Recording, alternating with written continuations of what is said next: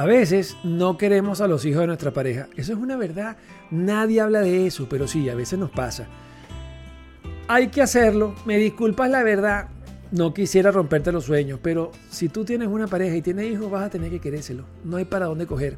También es importante que no intentes ser padre o madre a juro. Ya llegué, yo voy a ser tu papá y tu mamá. No, señor, por ahí no van los tiros. También es fundamental llevarlos desde de la mano, como amigos, compañeros. No intentes sustituir figuras parentales. No lo compres con regalitos o dinero, que eso te queda muy feo. ¿Ok? También es fundamental no estar todo el tiempo criticando a la madre o al padre. O sea, pero tú tienes que hacer esto, pero tal cosa, pero ¿por qué no has hecho tal cosa? Qué fastidio, vale, de verdad. Bueno, usted tus propios hijos si va a tomar ese fastidio, de verdad. O sea, eso es importante, chicos, que no, no estemos todo el tiempo fastidiando. Las relaciones tienen que llevarse poco a poco y más si son niños. Cuidadito, pues.